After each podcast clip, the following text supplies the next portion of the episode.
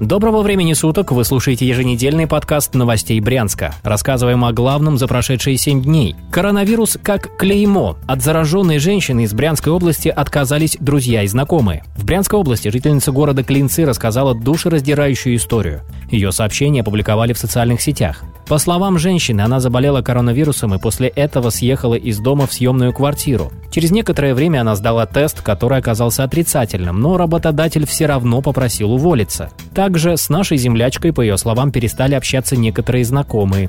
Друзья, это же не проказа. Почему вы начинаете себя вести как дикари? Проблема общая, должна быть поддержка, а получила только хамство, выразила свои эмоции жительница Брянской области. Брянцы в комментариях практически единогласно выступили в защиту несчастной женщины.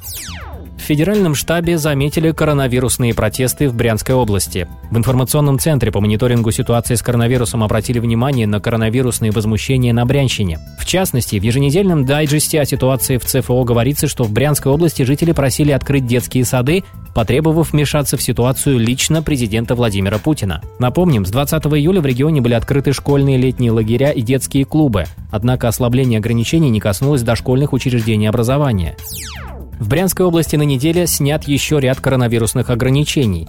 Так, с 27 июля возобновляется возможность проведения мероприятий, организаторами которых являются органы местного самоуправления. Речь, в частности, идет о проведении публичных слушаний по проектам застройки Брянска. Ограничения сняты при условии соблюдения санитарных требований и при наличии согласования с Роспотребнадзором. Соответствующие изменения внесены в постановление правительства области о введении режима повышенной готовности.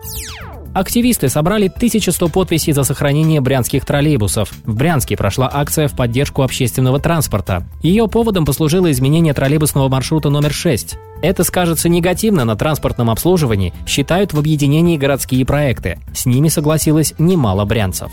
За несколько дней на улицах были собраны 933 подписи и еще 200 онлайн. Неравнодушных благодарят за помощь в распространении петиции. Обращения собираются передать в администрации. В планах инициативной группы встреча с начальником транспортного отдела мэрии, на которой хотят обсудить дальнейшую судьбу брянских троллейбусов. Это был подкаст новостей Брянска. Слушайте нас и берегите себя.